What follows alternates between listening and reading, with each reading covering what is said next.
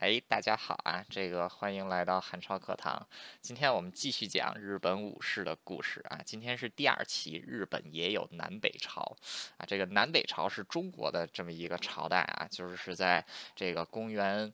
啊，公元四世纪到这个七世纪左右，这个中国的南北朝，日本的南北朝呢，比中国的南北朝晚了六七六七百年啊。它这个是在公元十三世纪、十四、十二世纪、十十三世纪、十四世纪啊这段期间。那么这个它为什么叫南北朝呢？跟中国的一样，就是出现了南北两个朝廷啊。这个日本很很有意思啊，就是这个天皇是一脉相承，从第一代天皇到现在的这个金上天皇。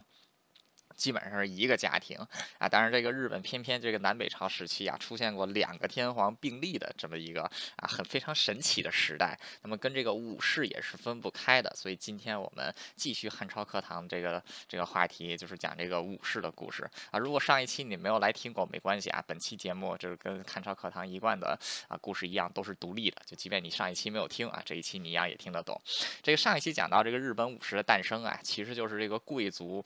他自己。的土地需要有这个武装人员来进行保卫，就组成了这么一帮打手。这帮打手呢，就是武士的前身啊。后来他们有了这个，有了有了权力之后呢，这帮武士就开始这个夺取国家的权利啊。终于是经过这个元平合战，这个元氏一族的这个元赖昭啊，元赖昭。他这个击败了平氏，建立了第这个日本的第一个武士政权啊，就是这个镰仓幕府。这个镰仓幕府跟正其之前的这个政权不一样的地方啊，主要是有三点啊。第一就是之前日本的政权基本上是把握在这个啊这个这个啊贵族手里边，但是这个镰仓幕府啊，它其实是啊。大部分的权力掌握在武士手里边。首先呢，这个他设立了这个司法机构、全国的行政机构啊，还有啊这个幕府自己内部的执政体系啊，这些都是由武士来这个当值的。可以说，他分走了这个朝廷啊一大部分权力。同时，在地方呢啊，也是这个地方的武士头领啊，就是啊他们。就是忠于这个啊元赖昭的这些武士头领，他们也是属于幕府的一部分啊，他们受到幕府的保护，同时他们也是这个幕府在啊全国各地的走狗啊，就是这个维护统治，所以这个镰仓幕府是这个样子。虽然说镰仓幕府是这个元一族元氏一族建立的，但是这个第一代幕府将军元赖昭死了之后，他的岳父啊北条时政。就是操控了之后的这个他的儿子和他的孙子啊，等于说镰仓幕府的实权其实是掌握在这个北条氏手里边。北条氏他们也是延续了幕府政治的这个传统，但是呢，他们的这个他们建立的这个体制啊，其实并不能长久。为什么呢？就是下面的这些武士，他们是要对这个镰仓幕府。表示忠诚啊，相相对应的呢，就是镰仓幕府要对他们有一定的恩惠啊，恩惠赏赐的无非就是土地嘛。但是这个镰仓幕府在这个逐步扩张的过程中啊，还是有打下来的新土地可以逐渐赏赐给这帮武士。但是当全国都处于镰仓幕府的统治之下呢，啊，就发生了一个非常尴尬的情况，就是没有土地可以分封了啊。所以这个时候就出现了一群这个没有工作的武士啊，就慢慢落魄下来了啊。然后这个。时候就发生了两件事情，对镰仓幕府造成了非常大的打击。第一次呢是这个蒙古人啊入第一次入侵日本，就是这个。这这个忽必烈他还没有统一中国的时候，就已经派了一支几万人的舰队啊攻击日本啊。这一次呢，这个经过日本的殊死抵抗，这个蒙古入侵军队不得不退回海上，结果遭遇了台风，被台风给吹回了中国，损失大半。这是第一次啊。第二次呢，其实就是蒙古人的第二次入侵。这一次呢，当时的执政北条时北条时宗啊，他算是这个预料到了，就是蒙古人不会善罢甘休，于是倾全国。之力啊，在这个日本沿海建立了这个十强防御体系，就是恨不得把把整个的日本的海岸线给加固了一遍，然后全国啊是个男的都就是兵，就就等着蒙古人来打啊。结果蒙古人确实打过来了，这次打。了有一个月，这个蒙古在日本的海岸线啊不停的登陆，但是不停的被推回去，不停的登陆，不停的被推回去，结果又遇到台风了啊，又给吹回去了，等于第二次也是被台风吹回去啊，就是日本人就说这是神风拯救了我们啊。第二次世界大战末期的时候啊，就是有那个神风敢死队，希望能把这个美国人给吹回去啊，就是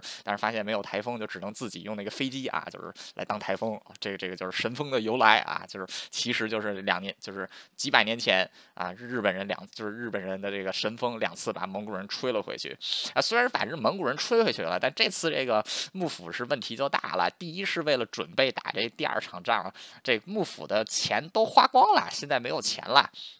第三，第然后还有一点呢，就是。打仗这些武士也都是立了功劳的啊，没有钱封赏他们啊，这个没有地封赏他们。但是对这些幕府忠心耿耿的这些武士，那其实还好啊，就是他们就觉得，哎呀，我为武士这个做，我为啊这个与这这个啊镰镰仓朝廷这个。呃，做牛做马，我乐意啊。但问题有一些人不是啊，就是那些并不是太忠于镰仓幕府，就是没有随着镰仓幕府打天下，是后来慢慢依附于这个镰仓幕府的这些武士啊，他们不爽，然后他们这个找不到这个土地。当时这个镰仓幕府他自己也是有这个公有田的啊，就除了赏赐给别人的这个私田，他自己也是公有田的啊。于是这些这个相这些落魄的武士呢，就开始自己侵占幕府拥有的这些公有。有田啊，形成了自己的这个自己的势力，是独立于幕府之外的啊，甚至到什么地步呢？他们还会跟这个幕府分庭分庭抗礼啊，抢这个幕府的税收啊，这些，然后。当时就称这些新兴的武士集团叫恶党啊，就是说不是我们属于幕府这一系的啊。那这段这段期间，其实这个幕府的统治也已经快快快走到尽头了，就是因为镰仓幕府啊，就像大世界上大部分这个政权末期一样，昏君辈出啊，就是一个比一个昏庸，就儿子跟父亲比赛，看谁比比谁昏庸啊。镰仓幕府后期也是这么一个情况。那这个时候其实啊，之前日本啊都是这个天皇为首，然后底下这些贵族啊来执政。这次幕府上来之后，其实是极大的打击了天皇和贵族的实力。其实，在这个幕府统治时期啊，天皇跟贵族其实也没有闲着啊，不停的挑起对这个幕府的挑战啊。不过，在这个早期的时候，就被幕府一竿子给打得挺惨的。所以说，天皇跟朝廷也都是蛰伏了起来啊。就在这个幕府统治到末期，这个啊，这个蒙古人因为蒙古人入侵，国家已经破败，这个统治已经腐朽到一定一定地步的时候啊，这个时候一个。新的天皇上台。啊，这个天皇很有意思啊，就是中国的皇帝和日本的皇帝都是死了之后啊，大型皇帝才要订立谥号，就是这个谥号是有点像这个盖给他盖棺定论，评价他的一生啊，像有这个比较好的谥，就比如说什么文啊、武啊、宣啊。景啊，明啊，啊这些就说他是个好皇帝，什么汉武帝啊、汉文帝啊，啊这个这个这个北齐文宣帝呀，然后什么这个汉汉这个这个这个这个这个啊，还有什么这个啊，这个像司马懿他死他这个他他当时不是皇帝，但是后来给他追封了一个叫这个啊晋宣帝啊，就是这宣字，哎，就是说这个他是好的谥号，也有一些人是不好的嗜好，就是说什么这个昏帝呀，然后这个啊炀帝呀，然后桓帝呀、灵帝呀。啊，日本其实也有的啊，日本也是有这个嗜好。然后日本之前啊，有过一个特别有名的天皇，叫醍醐天皇啊，醍醐天皇啊，听这个名字就有点像这个佛教高僧。然后这个新的天皇上任啊，他是想恢复以往这个就是武士出现之前这个朝廷的荣耀，所以说在他死之前，他就给自己定了一个谥号啊，他叫后醍醐天皇啊，后醍醐天皇这个啊。这个这个后醍醐天皇的这狼子野心啊，如同司马昭之心一样，路人皆知啊。这个明摆了就是在这里挑事儿的嘛，对不对？那么这个后醍醐天皇上台之后啊，啊，他正好上台的时期也正是幕府统治要走到尽头的时候啊。他看到这个各地的武士都已经对这个武士政权离心离德，他认为这是一个好机会啊，然后所以他就这个啊利利用自己朝这个。天皇的身份啊，这个他就这个向全国的这个武士啊发出檄文，要讨伐这个镰仓幕府啊。所以说他这个就是正式啊，就是在时隔一百年之后，天皇终于又硬起来了，就发出檄文，这个号召天下武士讨伐这个幕府啊。当时的情况是怎样的呢？天下的武士确实是很反感幕府啊，当然这个武士跟贵族还是很不一样的。这个武士瞧不起贵族，贵族看不起武士，所以说天皇这一纸檄文一出来啊，绝大部分的武士都是处于观望的状态。大家都说，哎呀，说这个天皇又闹事儿了。一百年前他们也是闹事儿，这个被打的挺惨的。当年有一批我们自己的武士跟着他们打，结果也是被打的挺惨的。我们现在要不要跟呢？然后大家都在观望。哎，这个时候就只有一个武士啊，就是一个恶党，就是自己占了宫田的这么这么一个恶党。哎，他就只有他这一个人响应了这个天皇，谁呢？叫楠木正成啊，这个楠木正成。这个楠木正成，他他呢也是出自名门啊，当然这个他已经落魄了。这个日本古代只有四个姓啊，就是这个整个日本只有四个姓，就是源、平、菊和藤原啊。这个菊这楠木楠木一族是这个菊氏的啊，局就菊氏出来的。然后他这个据说啊，就是他。他妈妈怀怀孕怀上他的时候，在这个寺院里，在这个毗沙门天王面前啊诵经诵了一百天，就希望自己的儿子能跟这个毗沙门天王一样，这个长大以后能这个啊能独挡一方啊。所以说这个这个这，然后这个毗沙门天呃毗沙门天王又被称为这个多闻天王啊。然后所以楠木正成诞生之诞生之后，小名就叫多闻丸。然后据说他这个人鼻毛特别长啊，就是这个鼻毛跟胡子一样长，所以这个外号。就叫鼻毛多纹啊，就是鼻毛多纹。所以说这个这个这这这这这个 这个后醍醐天皇向全国的武士发布檄文，只有鼻毛最长的那个哥们儿响应了啊，然后他就他就过来了。那么当时这个幕府一看，说：“哎呦，天皇又找死了！”就立即这个征调全国兵马，这个足足有二十万，就开始攻击这个天皇所在地，就是攻击京都。然后这个鼻毛文多啊，鼻这个这个鼻毛多闻天王，就是这个楠木正成，哎，自己带着自己的人退回了他自己的这个老家啊，叫金刚山啊，他老家叫金刚山。这金刚山估计也是鼻毛比较多，那鼻毛也挺硬的啊，就不不说不说这个了。反正这个后醍醐天皇振臂一呼啊，这个只呼来了一个长得。鼻毛的人，然后还呼来了二十万征讨自己的人，所以天皇很快战败啊，就被流放了。但是这个幕府大军紧接着就把自己的矛头啊转向了这个啊金刚山啊，偏偏就是在金刚山呀，他们是啊这个日本是见证了一代军神的诞生啊。这个楠木正成虽然鼻毛很长啊，但是他确实也是日本历史上少见的啊一位军事天才啊。日本日本历史上这个能打仗的人多，但是能被称为天才。的人其实并不 并不是太多啊，楠木正成绝对是天才中的天才。他在金刚山的总兵力啊是不到一千人，幕府围攻他的兵力是超过十万啊，他就是把自己的智商给发挥到了极限啊啊，就是。跟这个幕府打起了特别精彩的攻防战啊！他这个啊，就就是这个幕府前几轮进攻啊，派的人少，可能就是看他这这一座城就就一千多人，就可能派个几万人去啊，就是派多少人过去，多少人败回来，结果就发现说这个人有点难对付啊，干脆就重兵围城，十万人把这个城给围得死死的，就说要给他断粮，然后结果这个南木正成就是说，哎呀，断粮了，我们打不过了，我们集体自焚啊，就把这里城烧了，以为要自焚呢，然后结果这个官军一。开城里着火，他们都自焚了，也不管。结果这这个一千多人就从城里杀出来了啊，愣是杀出一条血路，又逃出来了，就开始躲到这个树林里，要跟这个官军打游击。然后这个官军就说：“这个行了，这个他打游击，我们就留一部分兵力在这儿，我们就大部分撤回去啊，等于十万人留了一万人在那儿打游击，然后把这个金刚山啊，就是金刚山的那个主城啊，那主城叫叫叫什么来？叫赤坂城，对，把赤坂城给占了，然后就剩下八万人就慢慢往回撤啊。”结果这个这个幕府军队刚一进赤坂城，哎，就五百多个农民。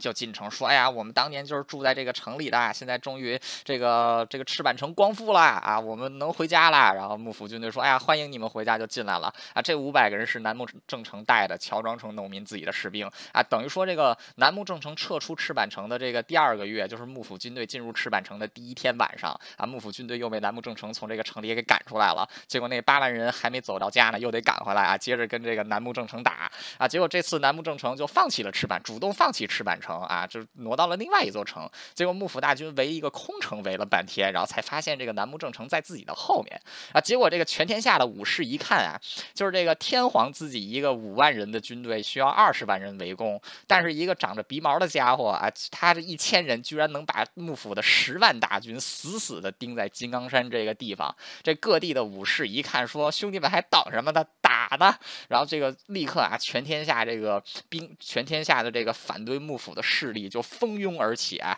可以说这个南木正成在推翻幕府这件事情上是立了大功啊。要是他没有在这个金刚山把幕府的十万大军盯在那儿，各地这些观望的武士根本就不可能啊动手。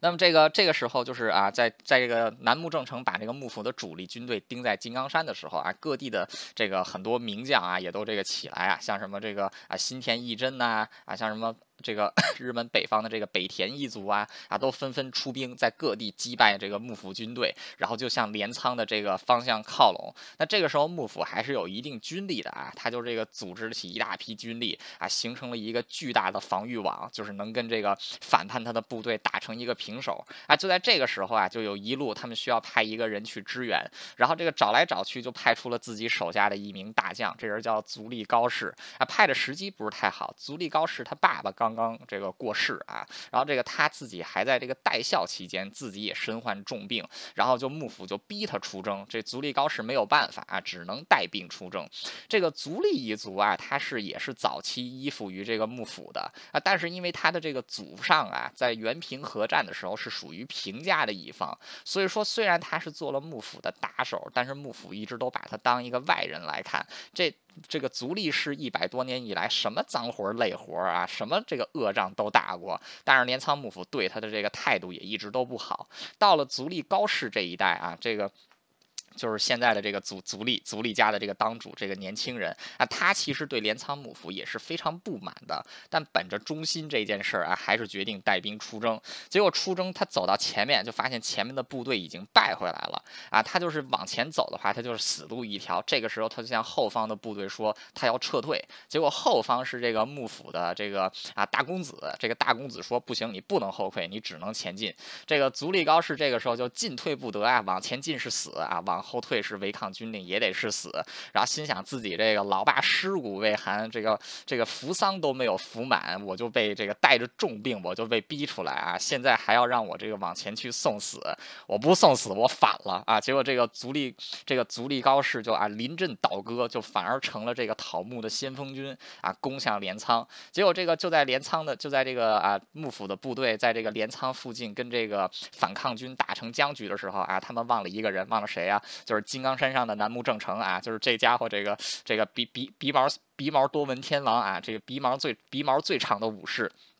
这个幕府当时跟他打游击，打的也挺那个，打的打的也挺疲惫的啊，就把大部分的军队撤回来保护镰仓了，就说把他困在那儿就行了啊。结果这哥们儿从金刚山里杀出来了啊，就是杀出一条血路啊，居然就是把这个幕府的这条防线给撕开了一个大口子啊。结果这个幕府的防线全线崩溃啊，就最后是退到了镰仓这一块儿。那么这个当时就是四十万啊，四十万效忠于这个后醍醐天皇的军队啊，这个最后包围了镰仓啊，镰仓这边只剩下。五千幕府军啊，但是这个五千幕府军，这个一般这个政权到最后一刻啊，往往是这个政权最壮烈的时候。这五千人打的确实够精彩。这个南木正成亲自带队啊，发动六十五次冲锋，每冲锋一次，自己的士兵被打回来一次，他就组织一波新的士兵再往上去啊。冲锋六十五次之后，终于是把这个幕府的最后一道防线给攻破啊。北条一族八百七十人，男女老幼集体自尽。然后这个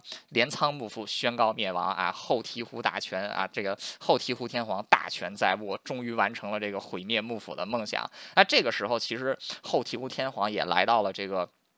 可以说是日本天皇权力的巅峰啊！当时全天下的势力都是忠于这个后醍醐天皇的，因为讨伐幕府的大旗就是这个后醍醐天皇，所以说他现在可谓是天下归心。如果他能好好做事的话，他一定会成为日本的一代明君。他搞不好比他就是他 比那个醍醐天皇，搞不好他还能做的还要好啊！但是偏偏他没有啊！这个就是历史很讽刺的地方，就是往往目光都集中到那一个人身上的时候，那个人做。的事情会让人大跌眼镜，而后醍醐天皇就是这么一个角色。这个汉朝课堂也讲过不少改革了。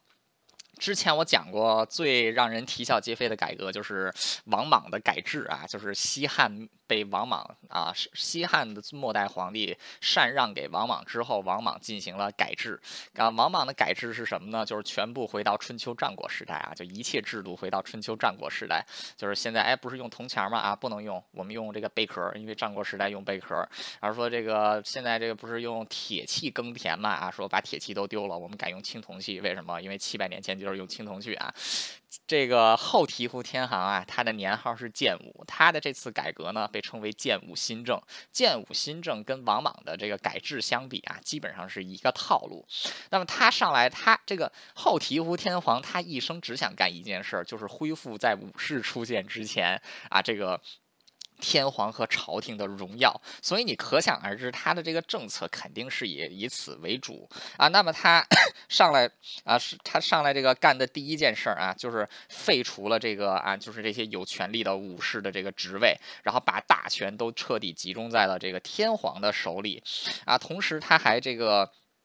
就是没收了很多就是武士的土地，把这些武士的土地重新分封给了这个贵族，因为在武士出来之前，就是贵族有这个掌握有土地啊，所以说他把这个也啊也也给也也也也给推行下去了啊。同时他还这个大肆啊传播这个诸子理学，就是这个朱熹的这一套理学啊，就是要对天皇效忠啊，就是说这个日本的日本到后来那个军国主义对要对天皇效忠啊，就这种说法啊，其实就是建武新政这个时候来的啊。那他这他。他这一系列改革啊，其实做了两件事。第一就是加皇加强天皇自己的权利，第二就是打压武士的权利啊。但是这个就造成了一个非常啊非常恶心的情况是什么呢？后醍醐天皇是怎么推翻镰仓幕府的呀？是依靠那些反对幕府的武士的呀。这些武士现在是有功之人，可是你现在的改革是什么？是在对付他们啊！就是他们帮你打下来的天下，你现在反过来去拆人家家的门槛儿。你说你这个改革就，他就是往着失败的这个方向走的嘛，对不对？啊，所以就导致的。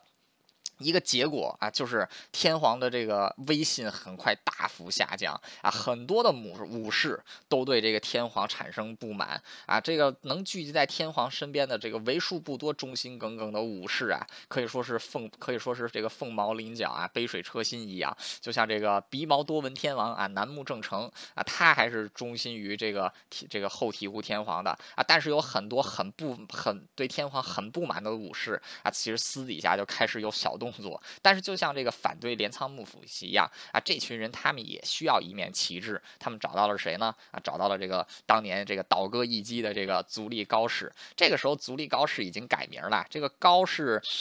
当年北条家的那个当主北条高宗把他的名这个字在他这个名字当中这个高赐给了他啊，所以说他后来改名叫足利尊氏啊。这个足利尊氏也是日本历史上一个颇有争议的人物。当时他呢就成为了这个反抗，就是这个啊怎么说挑战天皇的这么一杆旗帜啊。这个时候他的这个时运也来了，就是当时北条一族的残残党又在这个关东地区啊又在关东地区挑起了这个叛旗，然后这个足利高氏这个足利尊氏啊他。不等这个天皇下旨，他自己就带了一大部分人出征，很快就消灭了这个北条氏的复复辟的政权。然后他就在关东掀起了叛旗啊，他就反叛天皇，正式拉开了这个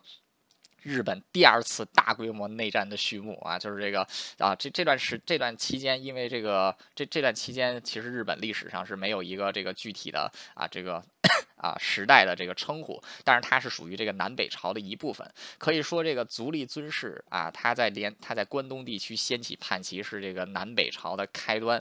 呃，这个足利尊氏一举旗啊，其实天下的武士纷纷响应。这个天皇可以说是进陷入了四面楚歌的局境地。但是跟随在天皇身边的，还是有一些啊比较厉害的人的。第一就是这个军神楠木正成啊，第二就是这个足利尊氏他的同族的兄弟啊新田义贞。就是这个这个楠木和新田，同时在这个日本的北方啊，就是日本北方有一片区域叫陆奥地区。陆奥地区一直以来都是有很强的自主性的。当时陆奥地区的这个领导人是北田一族啊，就是这个北田显家当年才十八岁啊，他其实也是支持天皇的。但是北田显家支持天皇，主要是想依靠天皇的实力啊，来维保证自己陆奥地区的这个啊半独立性质。但是这个。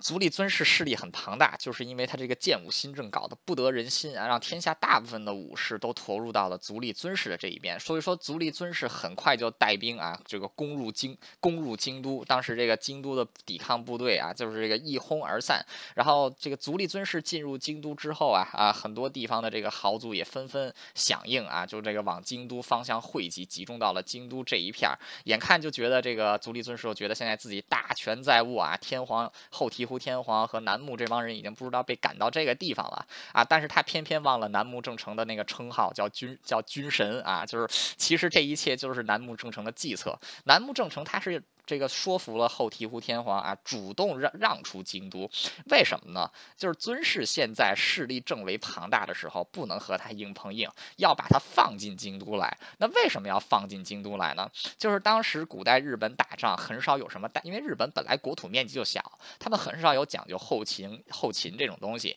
一般都是这个打到哪儿抢到哪儿。结果这么一些人啊，几十万人突然到了京都，那不够他抢的啊，不够他抢的，他们就很快就啊陷入了这。个啊，无粮无钱啊，这么一个地步，很快这个。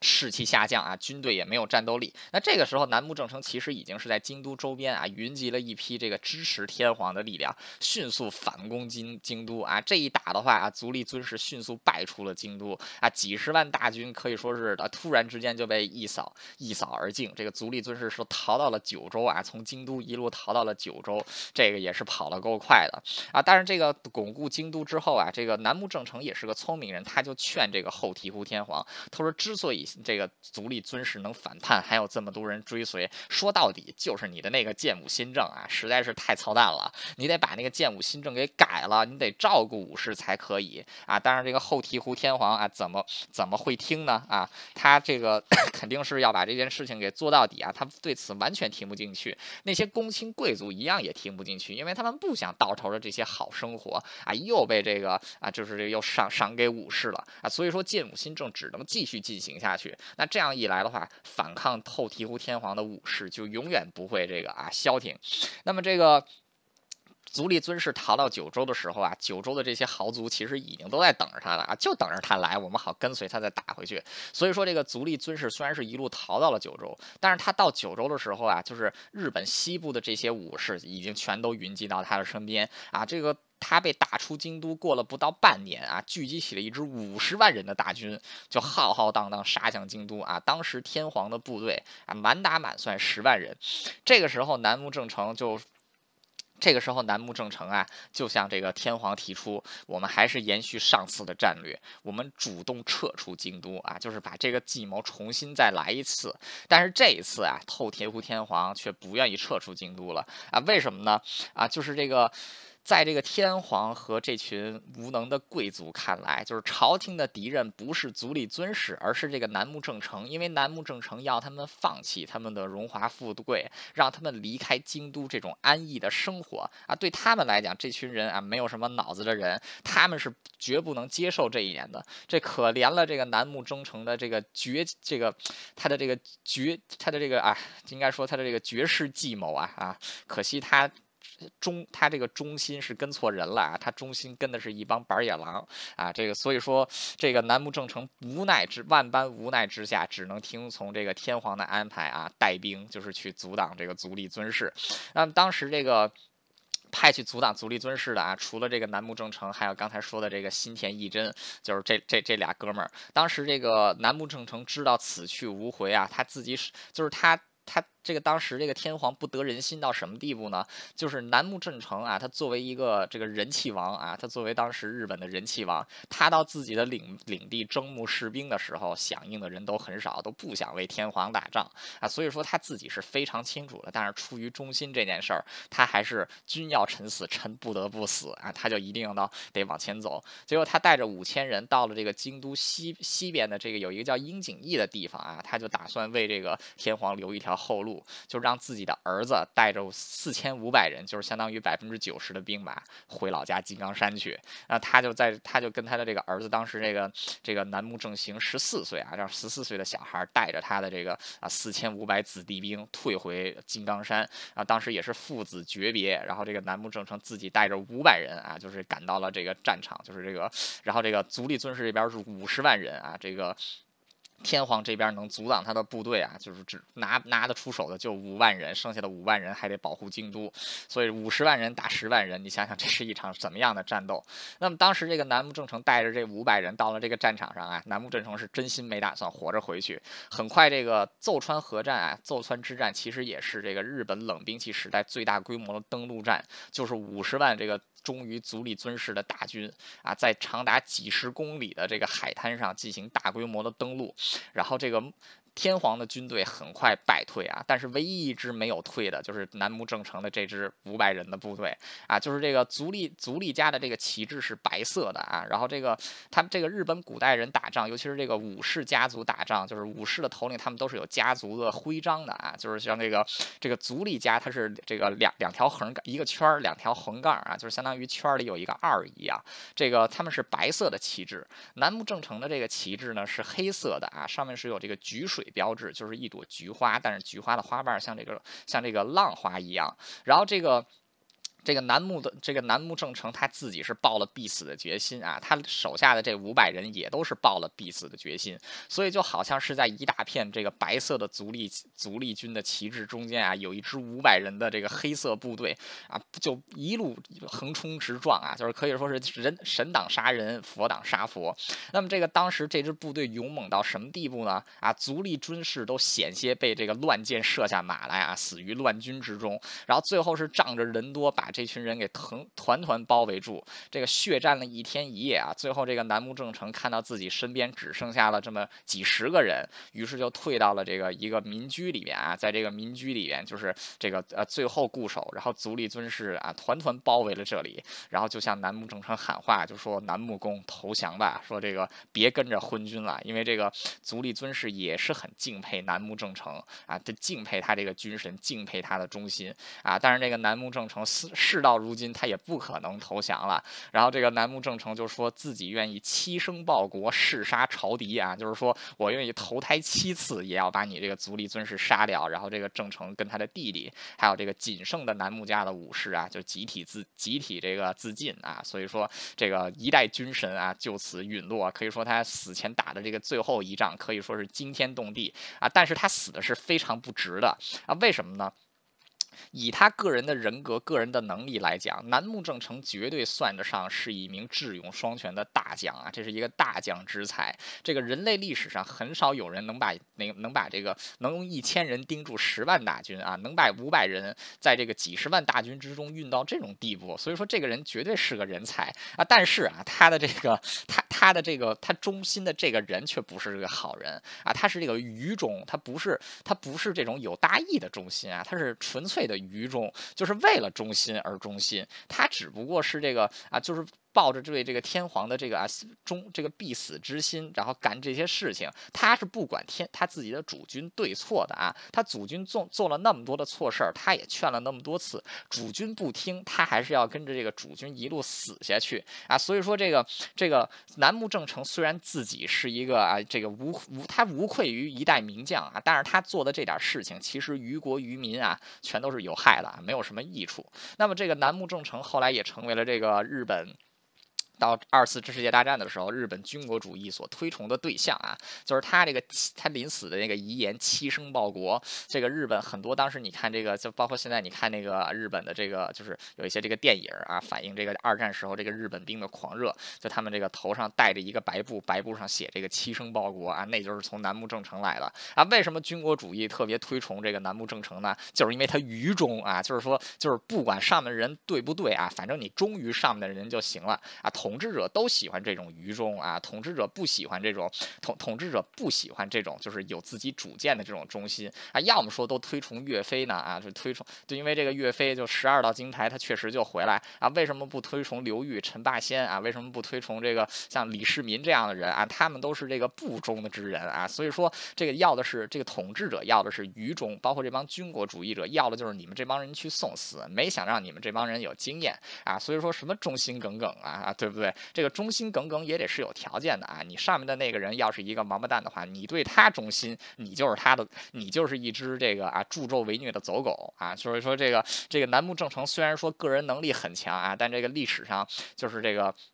汉朝课堂必须要骂他一句啊，就是愚忠，你就是条狗啊！这个，所以说这条这个南木正成啊，这个奏川死了之后，可以说这个后醍醐天皇啊，他是这个大势已去。那么后来这个新田义贞等人也都是战死啊，北田显家也都是战死。这个很快就这个啊，这个这个足利尊氏就把 后醍醐天皇给抓住了啊。但是当时尊氏建立政权的之后啊，他就是开了第二个幕府，就是这个足利尊氏啊，开创了足利幕府。足利幕府后来也。叫室町幕府啊，具体为什么叫室町幕府，有一会儿再解释。这个足利幕府建立之后啊，其实也是面临了很多地方武士的不满，就是为什么呢？就是足利尊氏毕竟是啊反叛出身，名不正言不顺啊，所以说天下这个对足利尊氏也是有很多的不满。虽然很多人追随他，但也有很多人反对他，尤其是他夺取权力之后啊，所以说后醍醐天皇 利用这个机会啊，居然又偷偷逃了出来，逃到了这个日本的南方啊，建立了又一个小朝廷。当时足利尊氏已经。逼迫后醍醐天皇退位啊，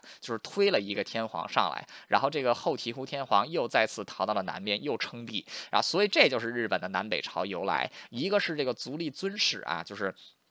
罢黜天皇之后。订立的一个朝代称为北朝，然后后醍醐天皇逃出来之后，建立的另外一个朝代啊，就叫做南朝。一开始呢，南朝的实力其实是大于北朝的，因为足利尊氏能够有效掌控的区域啊，其实只有日本的西部和京都这一片儿啊，其他的一大部分区域其实都是忠于天皇的。但是也就是经过这个足利尊氏和他的儿子足利义权啊，两个人几十两个人这个几十年的奋战啊，终于是北朝的这个风头压到了压过了南朝。啊，肯可惜，这个足利尊氏并没有见到南北朝统一的这一幕啊。他到了这个，他在五十二岁的时候啊，这个背部突然长了一颗肿瘤，然后这个肿瘤炸开啊，然后他就这个死，他就死在了京都啊。他这个十十六岁的时候带兵出征啊，就是这个十六岁的时候带兵出征，然后倒戈这个攻攻陷镰仓啊。到他五十二岁，戎马可以说大半生啊，也算是一代一代一代名将了。同时，他开创了这个第二个武家政权。但是他开创的这个武家政权，其实就比镰仓幕府要完备了很多啊，就是说他利用的。他呢，就是对这个武士的这个领地做了非常明细的规定啊，同时还让武士啊继承了一些这个朝廷的官职，等于说就从单纯的分封土地到这个分封官职，他已经都做到了啊，所以说就不会再出现像这个无地可封这样的局面了啊。但是啊，就是他在这个南北朝对抗的过程当中，他也是急需于依控这个依靠这个地方武士的力量，所以无形之间也是给了很多地方武士的这个大权啊，可以说足利幕。虽然到后来，就是他到第三代足利义满统一北朝，统一了这个北朝，统一南朝，日本正式统一之后，但足利幕府其实从始至终并没有对日本有一个完全的掌控，就是因为地方有一些这个势力啊，他的这个权力其实挺大的啊，能跟这个足幕府分庭抗礼。不过这个幕府的第三代将军叫足利义满啊，这个。足利义满，大家应该可能已经在电已经在这个电视上见过他了。我们小的时候啊，就是我是九零后，我小的时候看的一部动画片儿叫这个《聪明的一休》啊，《聪明的一休》里面有一位将军啊，这位将军就是足利义满啊。这个足利义满也是一代一代人才啊，就是他这个十一岁的时候继承将军一职啊，然后这个啊。十一岁继承将军一职，然后当时是这个细川啊，就是他的这个手下的一个托孤重臣细川来主持朝政。但是他到了实际十七岁的时候啊，就把细川一族灭掉，自己掌握大权啊。同时在他的这个运筹帷幄之下，南朝向北朝投降啊，结束了这个日本的南北朝。此时距离这个镰仓幕府灭亡已经过了快一百二十年了，等于说日本打了一百二十年的内战啊，这次终于是再次统这个名义上统一了。但是这个族，但是刚才说。说到足利幕府，其实就是在统一南朝的过程当中，也是扶按也是这个不得已啊，扶植了很多巨大的势力啊。所以说，这个虽然说足利义满能依靠他个人的威望震慑住这些势力啊，但是当足利这个足利义满他在这个一四零八年过世之后啊，这个各地的这个争乱也就迅速啊发生了，都只是这个啊规模还算比较小啊，这个 有一些将军是能压制，有一些将军啊他不太能，他这个。不太能压制，但是这个足利幕府总是能在这个跌跌撞撞的情况下啊走过去。刚才说了，这个足利幕府又被称为室町幕府是怎么回事呢？就是足利义满在统一了南朝之后啊，在京都这个地方建立了一个这个新的啊。新的宫殿，这个宫殿里栽满了各种花，称为这个视听，称为这个视听府啊。所以说他因为建立这个视听府，所以说他的这个幕府又被称为视听幕府啊。这个是足，这个是这个足利一一门啊做的这些事情。那么这个当时足利氏啊，就是为了这个想为了控制。这个日本各地也是安插了很多官员啊，建立了很多的这个制度啊。其实他在他让自己的这个足利家呀，就是也让他们在关东啊有一部分，就是这个古河公方啊，就是足利氏的远，就是算是近亲啊，给分封到这一片。同时还把这个忠于自己的一些这个公卿啊，给他们武士化，把他们分封到各地，希望以此呢能这个啊勉强维系自己的统治啊。但是这个足利幕府也是很可怜啊，就是他这个。除了前面的三代将军啊，寿命比较长，后面的几位将军都很短命，有的将军做了两年就死了。所以说，很快这个幕府这个幕府的大权呀，就沦落到了这个 就是他的权这些权臣的手里啊，就像这个镰仓幕府，他的这个大权沦落到北条氏一样，这个啊足利幕府的这个大权也沦落到了他的家臣手里。那么这些家臣为了这个争权夺利啊，就是这个啊也开始这个大规模的征战啊，终于是到了这个十五。这个十五世纪晚期，就是这个一四八零年、一四九零年这个时候啊，就是因为当时幕府的两大重臣，一个叫一个叫这个啊细川，一个叫山明啊，这两个人为了争权夺利啊，就是各自纠结了自己啊，忠于自己的这些武士集团啊，就为了争夺将军的这个控制权，两个人把。日本又来又一次拉入了这个内战啊！这一次就是应人之乱，一四九二年的应人之乱啊。那么这一次就是正式开启了这个日本非常有名的战国时代啊。这个。那么这个幕府统，这个足利幕府统治后期，其实社会也是灰很灰暗的。这个聪明的一休啊，这个一休这个人，这里也要这个啊讲一讲，他就是他其实就是这个时代的啊。这个一休他其实自己是天皇一系的啊，他是天皇的私生子，所以说他这个身份也很显赫。不过因为是私生子，他就只能在这个啊寺庙里待，他就只能在这个寺庙里住着。他就是在这个足利义满将军这个过世前后出生的啊，所以说聪明的一休里面，虽然说把他跟足利嘛，画到了同一个时代啊，但那个时代其实两个人是没有见过面的啊。这个一休的时代其实是经历了这个有十位幕府将军啊，这个动画片里是这个演乱了，然后这个